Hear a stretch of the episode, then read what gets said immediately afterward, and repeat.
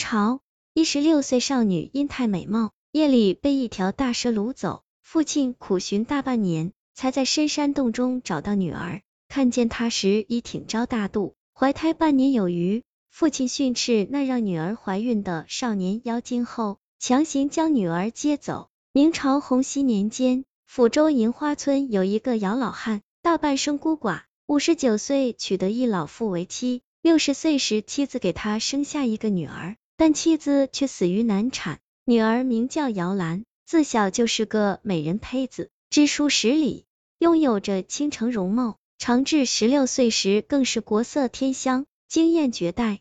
每逢出门，都令无数男子所痴迷，忍不住展开追求。故此，姚兰之美慢慢变得远近闻名，周围方圆三十里无人不晓。姚老汉向来宠爱女儿。对她百般呵护，本打算把女儿嫁给一大户人家，自己从此享些清福。可天不如人意，当姚老汉还在挑女婿的时候，却发生一件怪事。那天半夜，有一条金鳞大蟒蛇闯入姚家院子，把吓昏的姚兰给缠住掳走了。蟒蛇临走时，用妇人的声音对在另一间屋里入睡的姚老汉说道：“如女从此就给我儿当媳妇了，不必担心。”我会待她如亲生女般。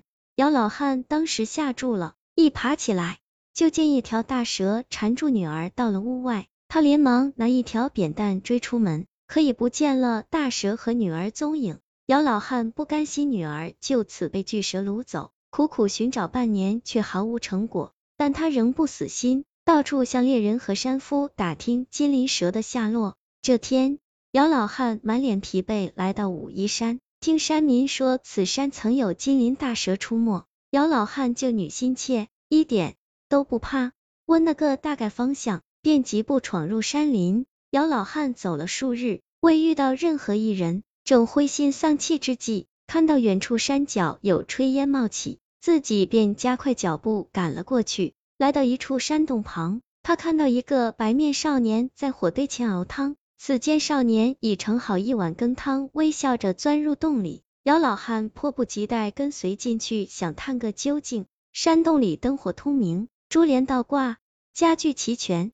姚老汉刚进去，便见一个大肚少女在品尝着少年的羹汤，两人含情脉脉，看似非常恩爱。姚老汉却傻了眼，原来此女正是姚兰。姚老汉上前哭道：“女儿啊，我可找到你了。”本来还在微笑的姚兰，看到老爹寻来，由喜转悲，哭着前来相拥。但姚兰只是默默流泪，无法说话。姚老汉知道女儿是中了什么妖法，才说不出话来，转头便责怪起旁边的少年：“你这妖怪，为何掳走我女儿？到底对她做了什么？”姚老汉怒道。少年一脸茫然无辜，反问道：“娘子不是心甘情愿和我成亲的吗？”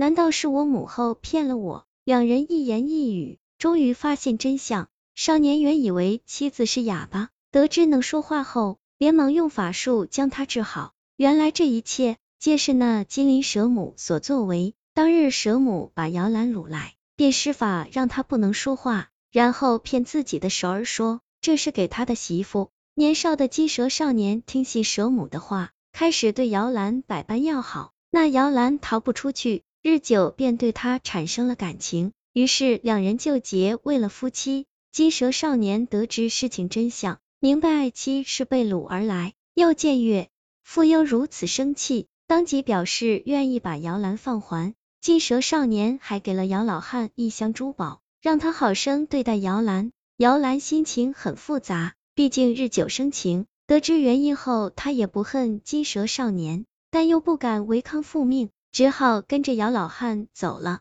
姚老汉看女儿挺着大肚子，怕人笑话，不敢回家乡。他把珠宝卖掉，得了一大笔金钱，在附近城镇买宅子住了下来，打算让姚兰把孙子生下来，再另做打算。不久后，姚兰生下一个男娃，背部有数片金色蛇鳞在闪闪发光。姚老汉知是金蛇之子，但无可奈何，索性穿衣后看不出异常。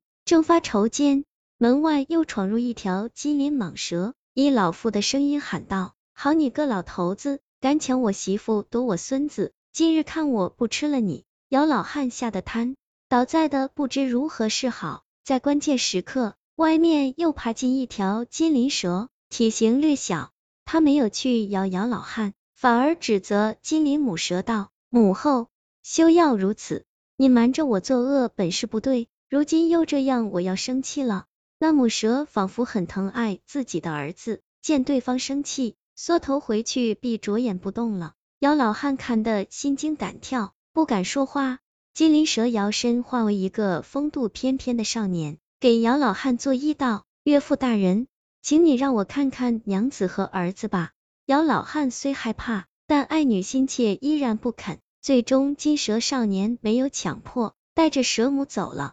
但姚兰自从生下孩子之后，却整日思念起金蛇郎君，有时还在默默哭泣。姚老汉送来的茶饭都是只碰一丁点。最终，姚老汉不忍心看着女儿这样下去，便赶到山中蛇洞，答应让金蛇少年和女儿在一起。于是乎，金蛇又化为少年来到府宅与姚兰相见，两夫妻见面泪流满面。此后便一起回到故乡定居，并且尽心照顾儿子和姚老汉。这个故事叫《金蛇母子》，来源于净月斋民间故事，作者。